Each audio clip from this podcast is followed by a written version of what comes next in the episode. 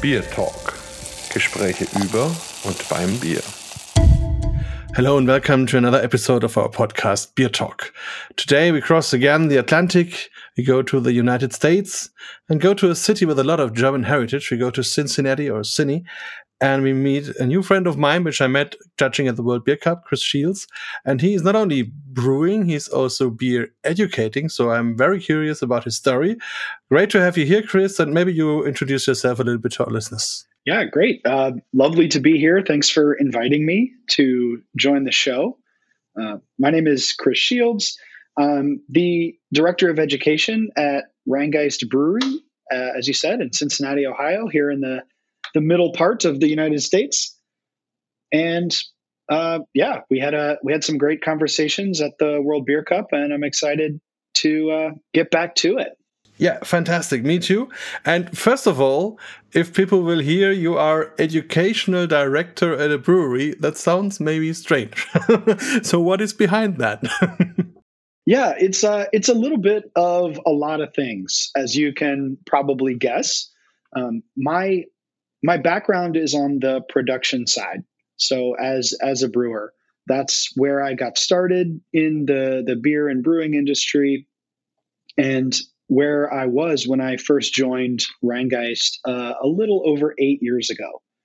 I was brewing, uh, and Rhinegeist was growing uh, pretty quickly in in those early days. And as we grew, we realized that we needed people you know, we were hiring a lot of people and, and not just brewers, but uh, sales uh, staff and bartenders and accountants and marketing people and human resources and all these other things. And we wanted to unify everybody with a, a base level, uh, you know, some introductory, at least, level of, of beer knowledge.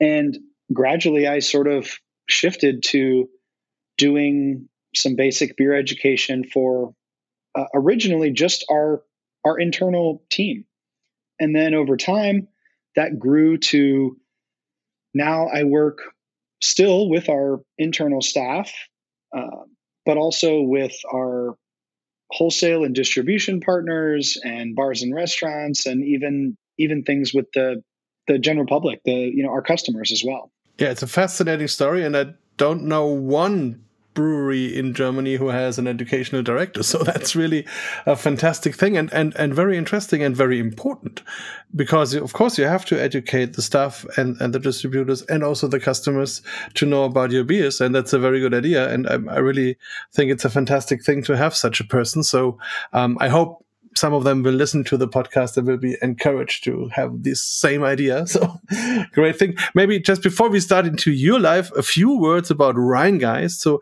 I already said we are in Cincinnati, a city with a lot of German heritage. A part of it is called Over the Rhine because they were thinking of the Rhine River when they went there and and Rhinegeist reflects a little bit to that. So it's it's a lot of German heritage, and maybe you can tell a little bit about Rhinegeist and the city and the spirit.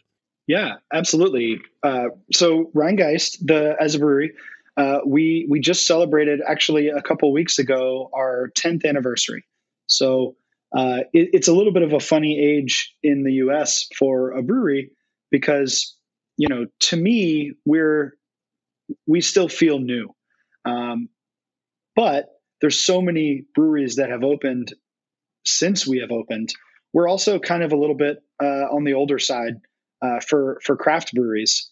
But then I think of you know breweries like Sierra Nevada and Samuel Adams that have been around for much much longer than than us. Um, we were actually, as you said, in not only in a, a, a German part of Cincinnati. So Cincinnati was uh, a, a, big area for German uh, immigrants coming to Ohio and, and to the U.S. And Cincinnati before prohibition, the main industry was brewing. Probably no surprises there with uh, the the German influence, but also ironwork and uh, pork uh, processing. So um, a very industrial town, a city really at the time, and we had uh, I think somewhere around twenty or thirty breweries operating before prohibition and our brewery, Rhinegeist, is actually in an old pre-prohibition brewery building. Um, our building, uh, some parts of it are from the late 1800s, and uh, other another piece is from the early 1900s. But there was a brewery called Christian Moerlein that was making um, lots and lots of beer, uh, but didn't survive the the closure, you know, the the, the prohibition uh, of alcohol production and sales. And this building and and a lot of things in Cincinnati. You know, Cincinnati had such a big reliance on brewing that it took um, prohibition really was hard for for the city, and especially in the neighborhood of the city that we're in. As you mentioned, uh, OTR or over the Rhine. There uh, at the time there was a, a canal that connected this neighborhood with the Ohio River, which is our southern border for both for Cincinnati and for the state of Ohio. And the joke for the people that lived near the river in this sort of upper class um, central business part of downtown was you had to go, you know, over the Rhine, over that canal to get into the German section of town. So that's where all the that's where all the, the the German families lived and worked because they were they were working at the brewery, they were working in the factories, they were working in the processing and and, and smelting and, and ironwork facilities. Beautiful, beautiful ironwork all over the city and architecture as well. So I really have to come. It sounds so interesting. Yeah, you've got it. You've got to come see. We've got some old. Uh, I mean, there we have uh, lagering tunnels under underneath the city, and um, some historic buildings that that never got never got torn down. You know, so much so much in the U.S. got got torn, torn down and replaced over time.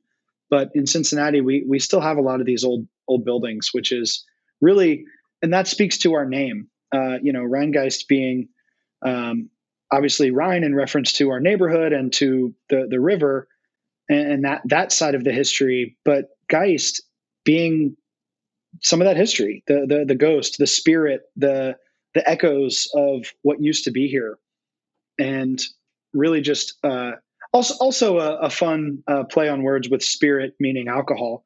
So uh, it works works both ways, I guess.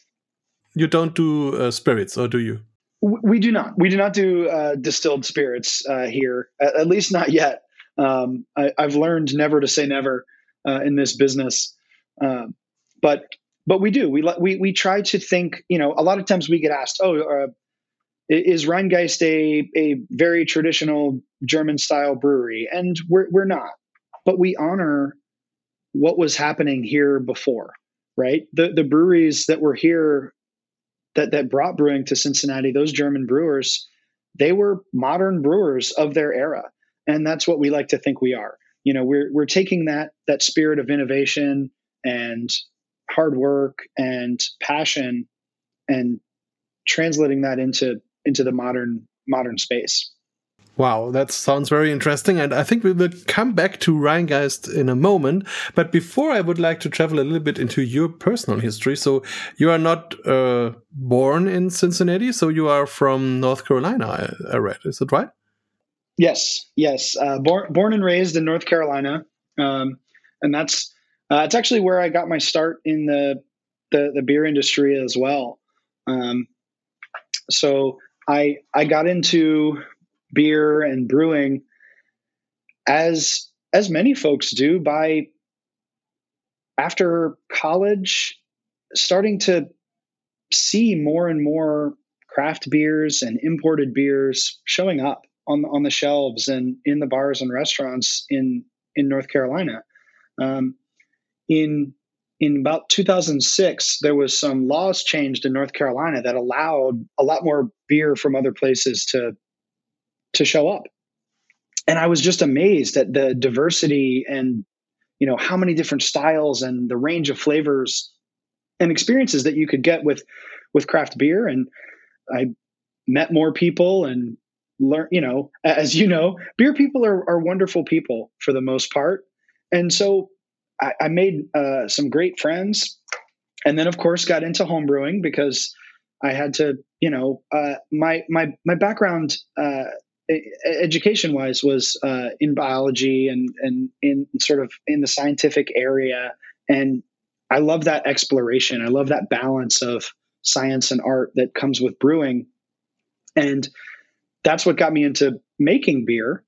And then eventually, one of those people that I met that was also passionate about beer um, started a, a small brewery, and I was the first employee there. And so for about four or five years, worked at a, a small brewery in North Carolina and was brewing and packaging and cleaning and delivering and, you know, um, small, small brewery startup and, and kind of got to experience everything that goes into running a business and running a brewery.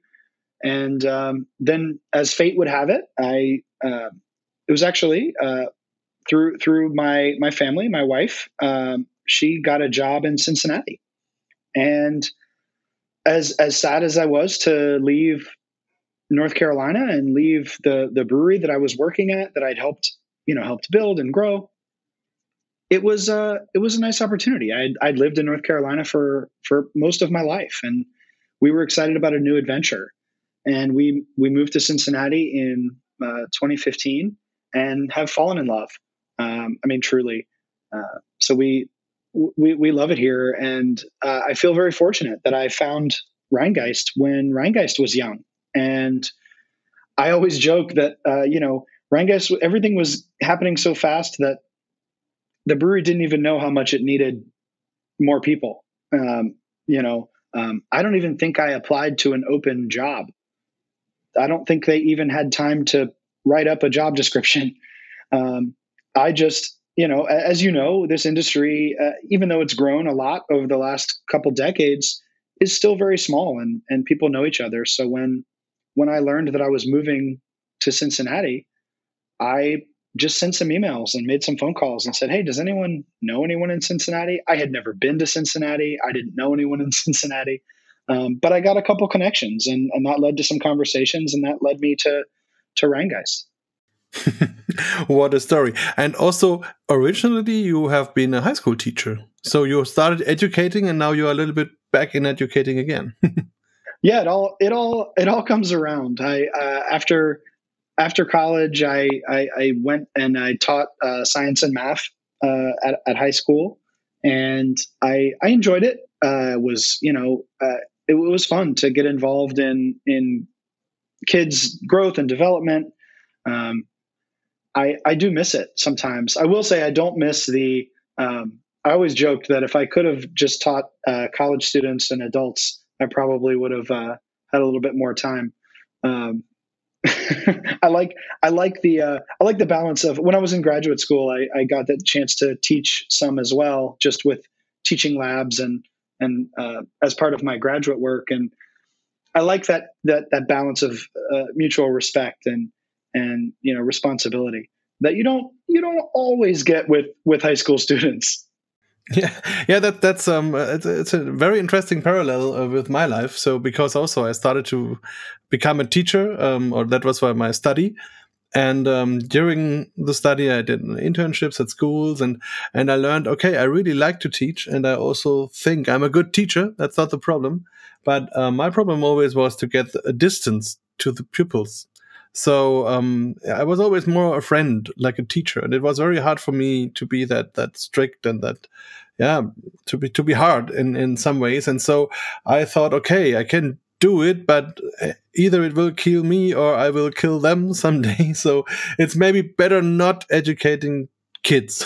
and so I started in, in, in educating adults and at first I did it with um, computer and, and, and this stuff, uh, PC and internet web programming and all that stuff. And and now when I when I came into the beer uh, industry at the end of the 90s, then uh, it all slowly turned into beer. And also I do a lot of education nowadays. Um, but I think it's if if you ever had this this gene for education, this love of this job, and that pairs with the love for beer, it's a good good combination. So you can be a good teacher and you can give the the spirit to other people. And I think that's a very important thing. And there are not so many people in the industry which have these both skills on their side. Yeah, yeah. I always uh, I always joke that I got into even though I had done education in the past, when I was a brewer, you know, there's there's not always as much opportunity, or at least not easy opportunity to to do the education and, and to talk about beer and to share that that passion. And that's really what what I enjoyed. Whether it's whether it's biology or or, or brewing. But it was it was interesting to uh, I, I the, what I joked about was that I was always the brewer that volunteered to be on the interview or sit on the brewers panel or do the ask a brewer interview and all the other brewers loved it because they didn't want to do that. And i loved it because i i did enjoy doing that. So um, even even before i was officially doing education for rhinegeist i was uh, sort of the the unofficial representative in a lot of in a lot of ways.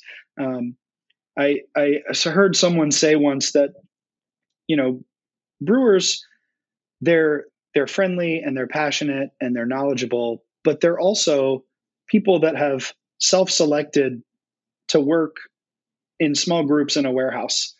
You know, they're they're not necessarily the person that wants to uh, get up in front of a big crowd and talk about anything usually. So if you have that ability, and I and you know over the years I've I mean there have certainly met you know many brewers who are are wonderful advocates and spokespeople for our industry, but the industry needs that.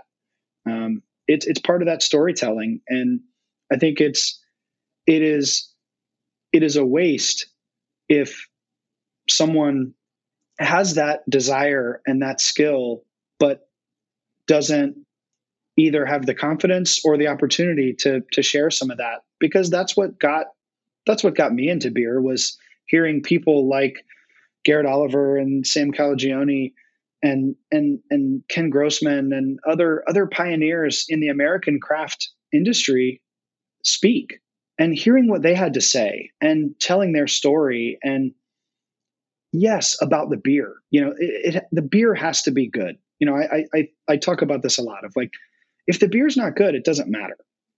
But it's not the only thing that matters. You know, there's a lot of beer available everywhere, and consumers have choices.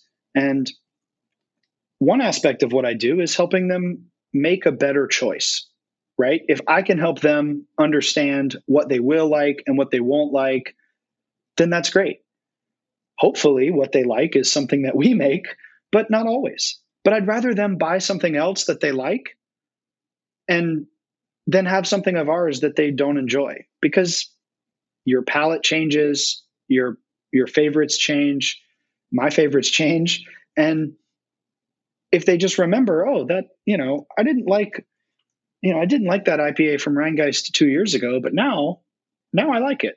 Yeah, and also the people will be ambassadors of you, even if they don't drink the beers themselves. So they say, okay, this, it's a nice guy. He told us interesting things. We, with him, we found our beer, and he had also interesting beers, and, and they will share that. And so I think you always you can always win, or only win if you do it. And so it's and, and it's very important to do all these storytelling things because of beer at the end beer is beer and of course you can make let's say a pilsner in some different ways but at the end it's it's an idea of a beer uh, but the, the, the label counts the story counts the people count all these things and and that's that's uh, also about education so that's very very interesting and very important yeah and let's talk a little bit about the company you were first in so it was a small company. Is it right that it, it was the Mystery Brewing Company? Yes. Yeah. Mystery Brewing Company in in a, a, small small town of Hillsborough, North Carolina. And it's still existing? Uh, it, it is not. Uh, it, has gone now. Um, you know, as with with many many breweries, uh, you know, it was. Uh, I think at our at our at the peak of production, it was making maybe maybe a thousand barrels a year. Um, so relatively small. It was it was a, a, a lovely place to start in the industry. We uh, we made lots of different styles. We we didn't have any full time year round flagship beers. We were kind of always uh, experimenting and, and, changing. We got to make um, made a lot of English and Belgian uh, influenced uh, beers. So, um, you know, a lot of kind of English ales and and uh, Belgian triples and saisons. Um, and it was a, a, great place to learn and and and play and experiment. And um, Eric, who was the the founder, was just uh, a, a, generous with uh, his his time and his knowledge and t- his ability to to let us collaborate. And we got to play and and try new things and make mistakes and try to make the best of them. And when you came there, um, you already had a lot of homebrewing experience and you knew all of all of these styles, or did you also experience new worlds when you were there? Yeah, I, I did. I had a I had a pretty good amount of homebrewing experience, and I had done. Um, I had read, you know, I had read a, a bunch of books and was was uh, had had been studying for the the certified Cicerone exam, but there's something about you know I was homebrewing in my my free time, and you can make a lot more beer um, when when it's your when it's your your day job. Um, I and honestly, one of the first things we did because I I joined Mystery before we even opened to the public, and some of the first things that we did was really just homebrew a lot. Um, you know, uh, we had our basic ideas of what we wanted our recipes to be, but we spent tons of time just brewing and refining and practicing and well, what if we change this hop for this hop? And um, oh, what if you know, what if we let this ferment a little bit warmer or a little bit cooler?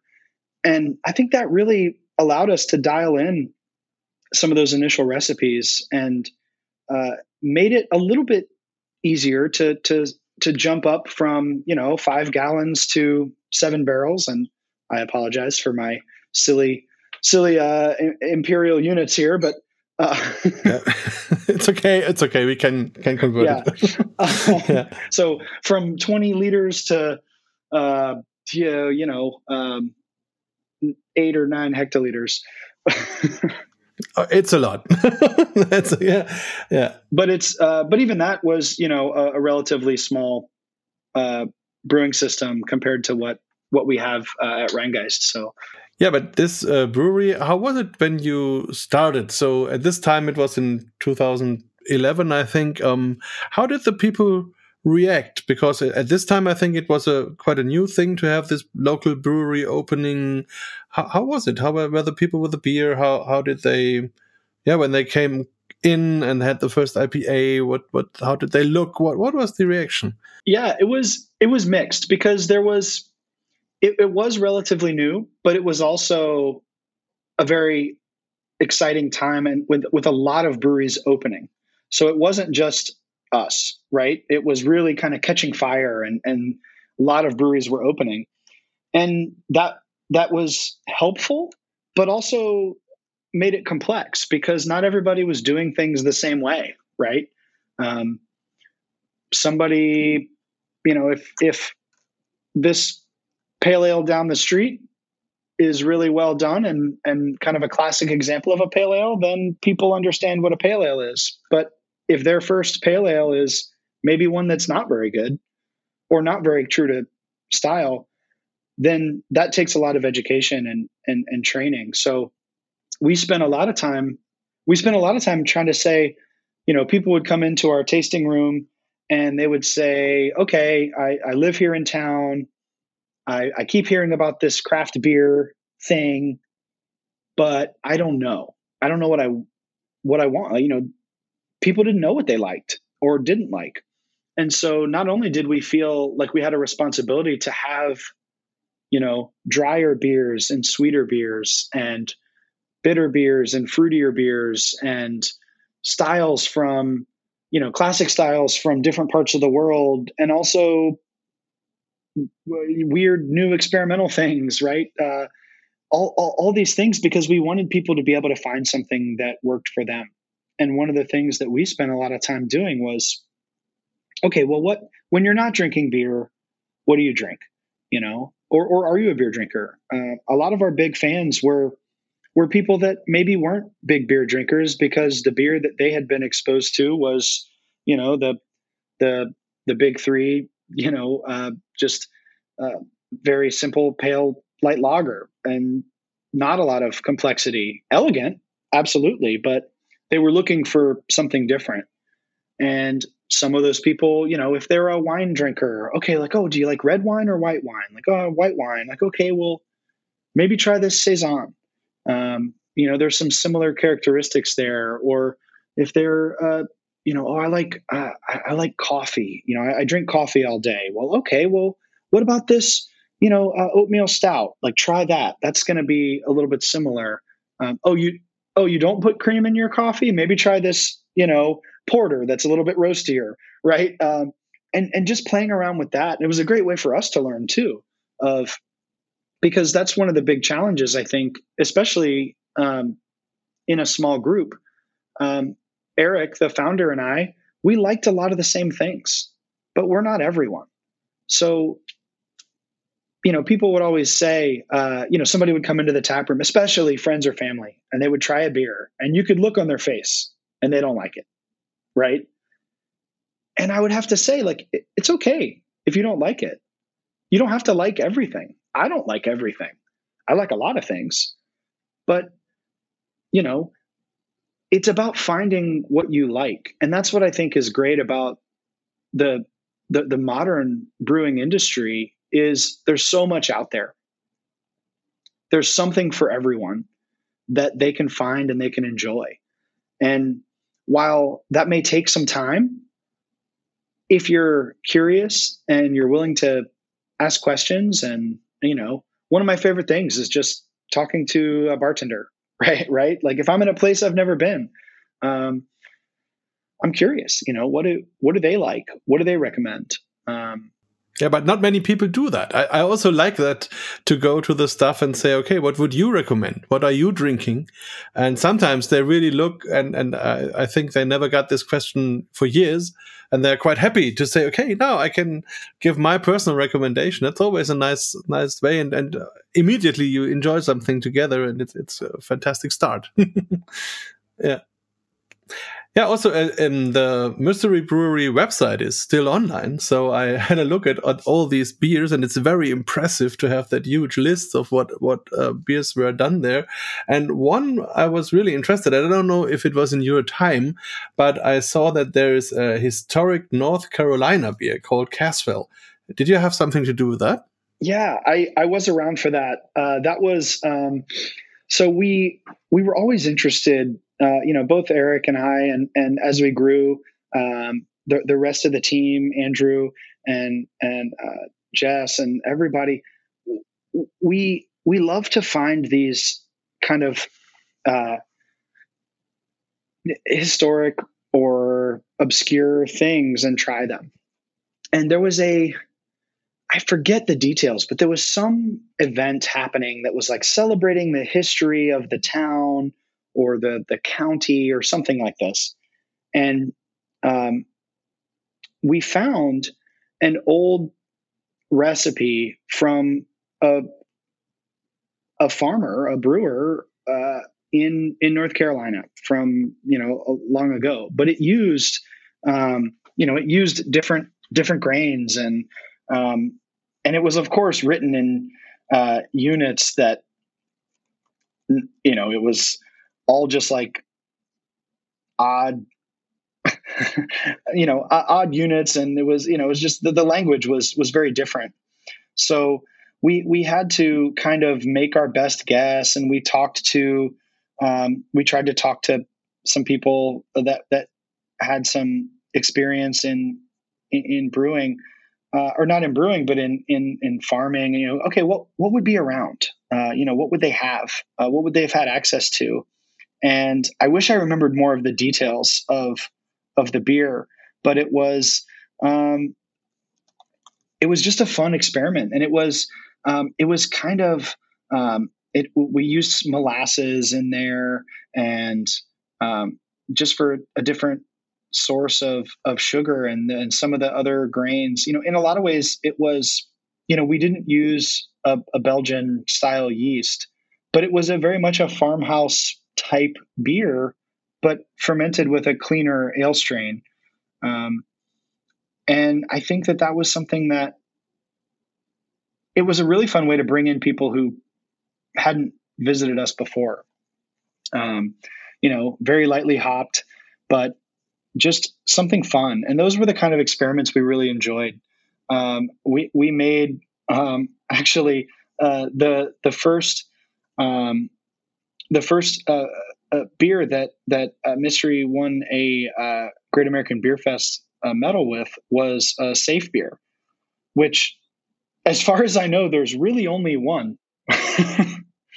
um, you know, at least in the U.S. that that you can ever see. Yes, there's one in Antwerp, but that's quite new. So yeah, yeah, and it was and it was funny because uh, we we called it Seef beer because we didn't know what else to name it, and uh, they they sent us a letter and said please don't call it that. Um, so uh, you know, of course, we were like, look, we made this honoring what what you've done. We certainly don't want to make you upset. We we were, you know, for us that was basically the style name, but we understood that that was to them that was their their trademark. So um, we we had to uh, not not use that name anymore. But it was uh, you know it was always kind of you know the first uh, the the first uh, Grodziskie, the first Grätzer that I ever had was one that we made, right? Um, now I loved it, but it was a, a, bit challenging for some of the folks in the small town. Um, yeah, but that was really uh, I, I, I, developed a love for for uh, smoked beers, and we had um, we used uh, both both some you know tr- more traditional beech smoked malt, but we also found you know we used some cherry smoke and various other things that we could get our hands on. Um, and it's interesting now because there's so much more available than there was you know 12 years ago from from the specialty malt side you know, with craft maltsters and things like that. Do you sometimes miss these times? I do. I, I, I miss I miss those times. I even miss you know I don't even get the opportunity to brew at at Rhinegeist uh, hardly at all, and I, I, miss that. You know, do I miss uh, you know today it's uh, really warm in the brewery and and very sweaty. I probably don't miss that, but I, I do miss uh, you know getting getting my hands dirty and and my boots you know soaked and um, being being a part of that and uh, it's uh, it's interesting so one of the other brewers actually um, his name's luke he's been at Rhinegeist since uh, we opened uh, him and jim were the first two brewers that we had and they're both still with the company but luke and i were talking about um, getting together and, and brewing a batch and um, our philosophy was basically we've both been here long enough that they're probably not going to stop us. We just have to find a place to put it on the schedule and make sure we make something that we can sell. yeah, so that's good to hear that you still are able to to to try out and to to be also a little bit crazy sometimes. And and when I was looking at the Rhinegeist variety, uh, I saw there's there's one very famous beer is the IPA. It's called Truth, and it was nominated as one of the 100 best beers in the world. So I'm quite curious. That's interesting. So um, because normally you expect all these um, West Coast stuff, and yeah, definitely Cincinnati is not on the West Coast. So um, yeah, what what what about that beer, and what about these recommendations? Yeah. Um, it, truth is, it is it's a it's a lovely beer. I I it, it is it has been part of Rhinegeist longer than I have. Uh, it is one of the four beers that we started with when we opened, um, and we we still make it today, um, which I think is pretty impressive. I mean, even just for for at least in the U.S. for a beer to last ten years, um, I think is is saying something. Um, but yeah, it is uh it's our flagship. It's our number one seller. You know, we make in any given year, we probably brew around 150 different beers. Um, different batch sizes, you know, not some are small, some are big, but that's a that's a lot of different beers. But about half of our volume is truth. Um, not quite.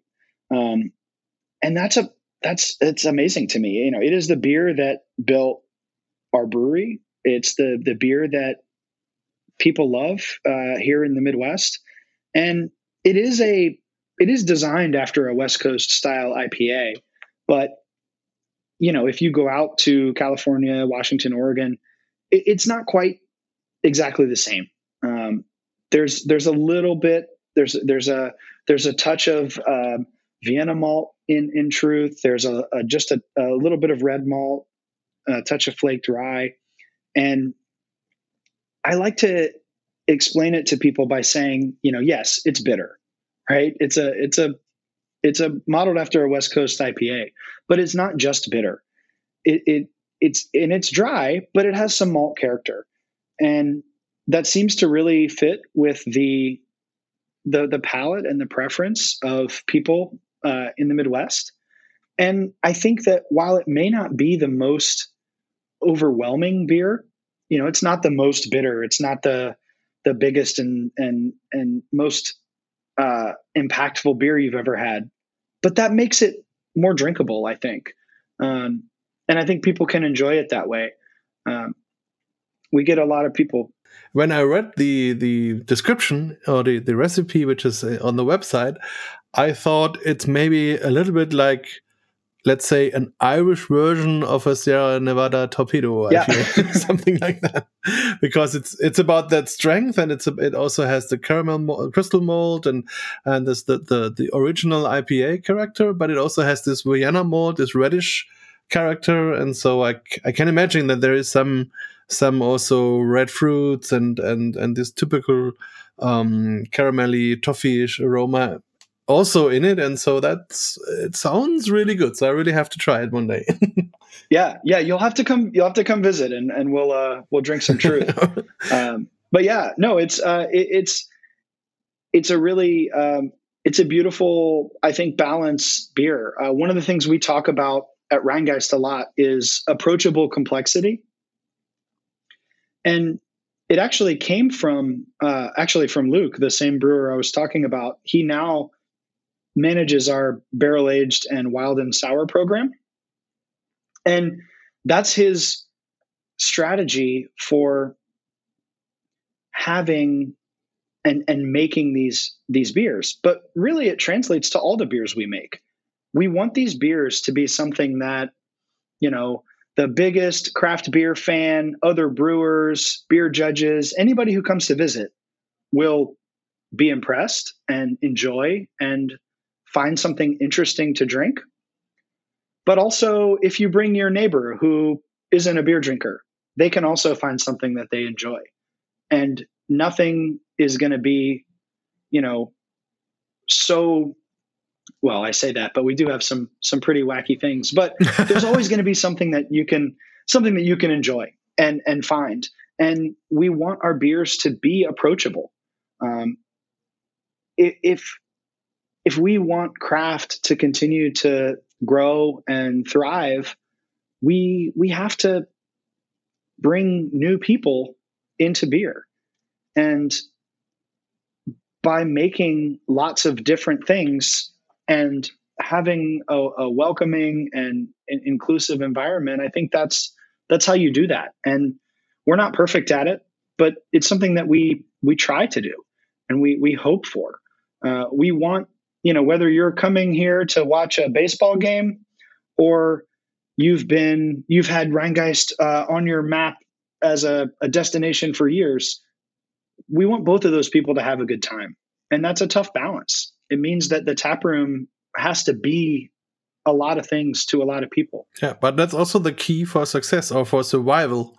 Also, uh, because of if you if you meet that spot, then the brewery has a long term perspective, and that is, um, in my eyes, really very important. And we have only a few breweries which are at the size of Rhinegeist here in Germany and have the same portfolio. Let's say it like this, and and these examples. So I don't know if you know them, but we have the Maisel Brewery. It's close to Bamberg, or we have Riegele. It's in Augsburg, and they're about your size. And um, and they also try to have this balance between beer for just normal people, still interesting, but easy drinking, and also a bunch of interesting stuff for the others, but still always the focus on drinkability. So it can be crazy, but it still is drinkable. And so that's a, a very important thing. And and also also the idea I, I, saw you also have a beer which is just called beer for humans which I, which I think it's a very nice idea but do, do you also have beers for other things like humans no, yeah, uh, no. Uh, uh, beer for humans is is fun because it's. Uh, I don't know if you you noticed. We also call it an easy hop ale, which is uh, basically a made up style because it doesn't really fit anywhere. Um, to describe it briefly, it is it's you know uh, blonde colored, but it has a lot of hop aroma, but almost no bitterness. So it's not quite a blonde ale because it has all this hop aroma, but it's not a pale ale or a session IPA because it doesn't have any bitterness. And it's really meant to be a beer that you can take take some to a party and whether someone is just a, a pale lager drinker or an IPA drinker or uh, a, a fruit beer drinker, they can all enjoy it. And and that's that's the idea of beer for humans. It's just it's meant to be extremely approachable and have enough uh, interest and have enough character that it's still fun and interesting to drink if you're a craft beer fan. Uh, it's probably my wife's favorite beer that we make, um, and and it's also lower in alcohol, so you can you know have one uh, when you have something to do later that day. Um, and the other thing that it does, which I think is is really exciting for us, is we we highlight the community partners that we work with. Uh, so we sell beer for humans in a, a 15 pack and right on that package is images of some of the the charitable organizations that we work with with a qr code that people can scan and donate directly to those charities um, or get involved or volunteer. So that's you know it's both beer for humans in the sense that everyone can enjoy it but also beer for humans in that you know a reminder that you know we're all part of this community and and this this place and let's you know let's let's be kind to each other and and help each other and and give what we can and, and that's something that um, you know I, everyone needs a little nudge every once in a while a very important message nowadays that humans should be human to each other. that's a, that's a very important thing. Um, what I also saw that you not only do beers, you also do other alcoholic beverages, so like a hard tea or I don't know if it's hard seltzer, but also hard craft beverages, some things like that. What is that about? How, how long do you do that, and what is the the part of of the of your whole output of it? Yeah, so it actually started. We also make cider, um, and we started making cider in 2016. So the brewery was only a few years old, and it came from uh, we have a, a pretty big uh, entrepreneurial mentality. Basically, um, if we want to do something, we want to try to do it ourselves. Um, so we knew that we wanted to offer cider in our tap room, but and and we're and we're able in in Ohio to get a uh, in in Ohio we need to get a wine permit to make cider, and so we're able to do that. So we make we make cider and we make it in the beer style. And what I mean is, it's relatively straightforward. It we sell it in six packs, and um, you know it, it's uh, about five percent alcohol, and we started making cider, and and we've made cider for you know many years now, and the reason was if if somebody wants a cider, let's have a cider for them. Um, and then it got to the point where we were seeing all this growth in the beyond beer space, whether it's seltzer, whether it's uh, uh, ready to drink cocktails, canned cocktails, things like that. And we thought about what do we want to do and what are we good at? And we think that we're good at flavor. And we think that there's there's basically no production or packaging challenge that our team can't figure out um, you know, it takes some experiment and, and new processes, but uh, that's where these uh, these Rhinegeist beverages came from. Is um, they're so they're sugar fermentations, but they're uh, they're they're more closely uh, like flavored malt beverage than seltzer. So they have fruit juice in them that's fermented out. Um, they have some fruit juice added that is um, added for flavoring. Um, so they're not you know they're, they're relatively dry for those types of beverages, but they're sweet compared to a seltzer. You know, a seltzer is extremely dry and has some aroma, basically, of whatever fruit. Um, so these actually have um, real real juice added, um, and some some uh, natural flavors as well to really make those aromas pop. But that's where you know we make a um, mango and, and blood orange one, and we make a, a hard lemonade, and we make a hard tea, um, and you know their different flavors are different amounts of successful, uh, popular as it were. But it's been fun to play around in that space and to offer something for people that don't don't like beer. So it really just goes back to that having having things for other people, and it's and it's a way to provide new challenges for our team. You know, we we make these all in house. Um, we developed the process. You know, it's not that we didn't invent it, right? I mean, it's the same process that everyone else is using for the most part. But um, you know, our team um, engineered and and built a filtration system for us to be able to run the carbon filtration for for these. Um, we we have a our own process for for you know batching them and putting them together. And it's been fun. And it's funny because a lot of us that came from the beer brewing side you know we we looked at it as like okay well it's fun to play around with flavors and it'll be a fun challenge to figure out how to do this. But i'm i don't think i'm going to be drinking these. Uh, you know I, i'm a beer guy. I tell you i drink these you know, i mix them in to my beer drinking. Uh, way more than I ever thought I would. Um, and it's it's funny because it's it's a good reminder to, you know, it's it's what got me into beer is trying new things and not being afraid to say like, oh, well, that's not a technically a beer. So you know, if it, if you like it, drink it. If you don't like it, don't drink it. Like it's, I try to keep it as simple as that. Yeah, and that's the most important message. So people very often have just prejudice. but at the end, you have to try it. You have to have your own opinion. You like it or not, and that that's it. Uh, but I think it's really great that it's all based on fermentation because that is a, a, really big difference to the very cheap stuff you get everywhere. So that's a that's a fantastic thing. But and but it's all hard things. Do you also have something on the soft or very soft side? So like non-alcoholic or low alcoholic stuff? Yeah, we we don't we don't make anything that is uh, no or low alcohol, um, mostly because we don't um, we don't have a pasteurizer, and um, we don't want to to play in that in that space and and not be responsible.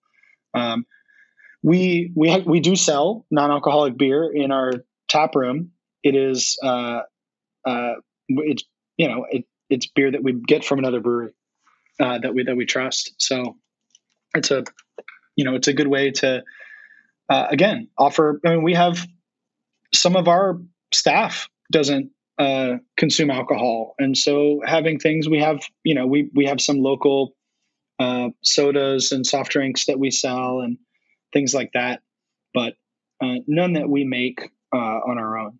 Yeah, and also you have a barrel age project, a barrel aging project, let's say like this. Um, is that also in the location or? Yes. Yeah, we have um, in our basement actually.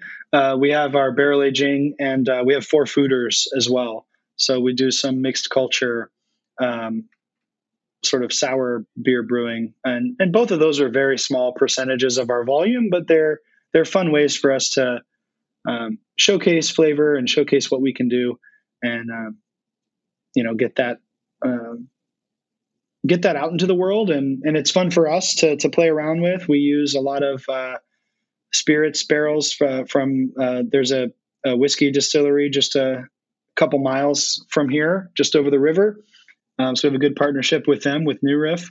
So um, we, you know, doing our bourbon barrel aged stouts or um, on on one hand, and then doing you know uh, we do a kriek style uh, you know mixed culture sour with cherries from Michigan that um, we go up and get from King Orchards, and so you know it, it's it's a big a big mix. You know, it's uh, we we try to play around a little bit of everything. Yeah, it's it's a lot of things, a huge variety, a lot of of of, um, of different uh, beers and drinks, and now I really understand why there is a need of an educational director. yeah, yeah, I can have the overview of that. Yeah. what what are, what is your perspective if you look in the near future? What will be uh, the the beer market, especially in America, look like in in a few years? Yeah, I mean, I wish I knew for sure. That uh, that that that I'll say.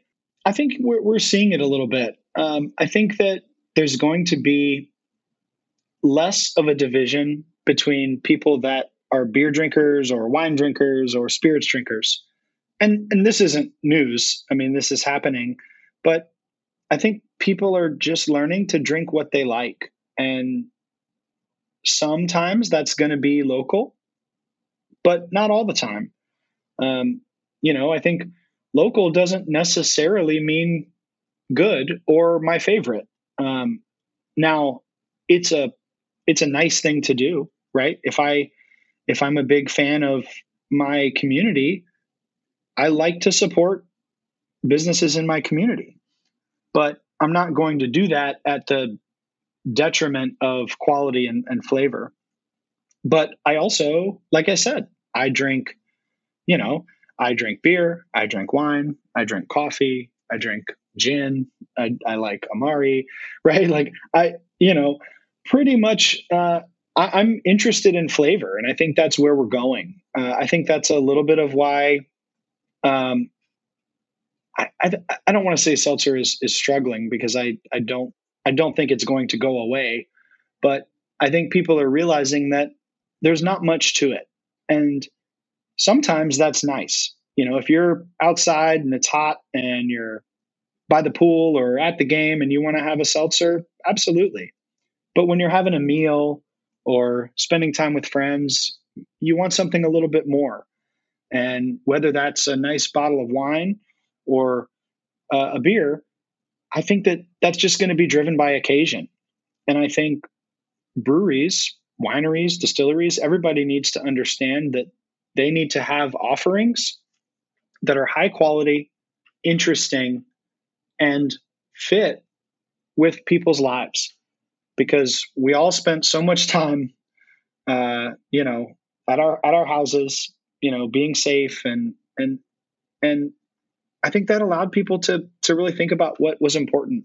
And i think that people are more interested in enjoying what they're doing than you know i think i think you're, you're seeing a lot more people that are ready to have two beers that they really love instead of 10 beers that are okay. Definitely, this is a huge change, and I see the same. And also, this was a, a perfect statement for for the end of a very good talk. So, um, thanks a lot um, for the time and for the information and and for your passion. And that's really great. And I think it w- won't be the last time we will be talking together. So there's a lot of more things to explore. And I'm very much looking forward to visit you in Cincinnati. That will be an interesting time. And also, you're always welcome in Bamberg. If you come across, that would be fantastic. So, yeah, I would, I would love to. I've never been, so I need to need to come for a visit. Yeah, you have to. Even at, we, we also have now uh, from our oldest brewery a new beer which is made with cherry smoked wood. So it's also a little bit like a journey back to your old days. I'm curious what you will say. So, okay, fantastic. So, thanks again. And yeah, have a nice day today and thanks. Yeah, thank you, Marcus. BierTalk, der Podcast rund ums Bier. Alle Folgen unter www.biertalk.de.